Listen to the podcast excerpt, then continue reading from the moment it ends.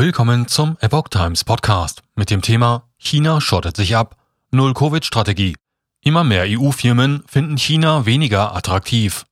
Ein Artikel von Epoch Times vom 16. Mai 2022. Millionen Städte im Lockdown, Lieferketten unterbrochen, Betriebe stehen still. Die strengen Null-Covid-Maßnahmen in China lassen Industrieproduktion und Konsum einbrechen. Die Beschränkungen durch die Null-Covid-Strategie bremsen China, die zweitgrößte Volkswirtschaft der Welt, viel stärker als erwartet.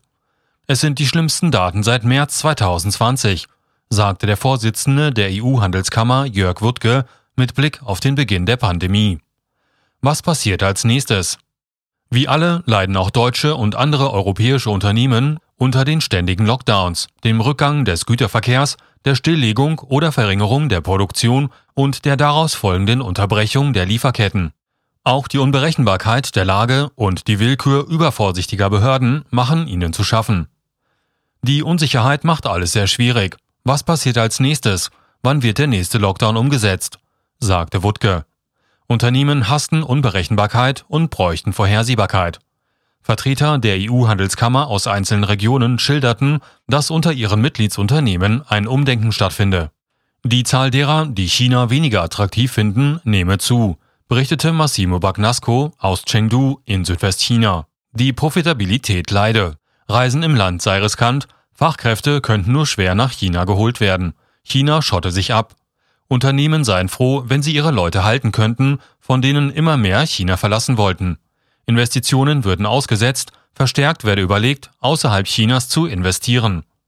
Die Welt wartet nicht darauf, dass China wieder aufmacht, sagt Wuttke. Der wirtschaftliche Preis ist hoch. So deuten der Rückgang der industriellen Tätigkeit und des Konsums im April nach Ansicht von Experten darauf hin, dass der Abschwung in diesem Jahr stärker als erwartet ausfällt. Die Daten für die Aktivitäten im April haben den Schaden durch die Lockdowns in Shanghai und anderen Teilen des Landes offengelegt schrieben Chang Shu und Eric Zhu in einer Analyse der Finanzagentur Bloomberg. Die Auswirkungen sind viel breiter und tiefer als erwartet, heißt es dort. Nach Angaben von Experten bekommt auch Deutschland die Lieferengpässe über höhere Preise zu spüren. Millionen müssen im Homeoffice arbeiten. Aus einem viertägigen Lockdown mit Ausgangssperren im 26 Millionen Menschen zählenden Wirtschafts- und Finanzzentrum Shanghai wurden bisher sechs Wochen, Millionen steckten auch in anderen Metropolen in ihren Wohnungen fest. In Peking sind zahlreiche Wohnviertel abgeriegelt.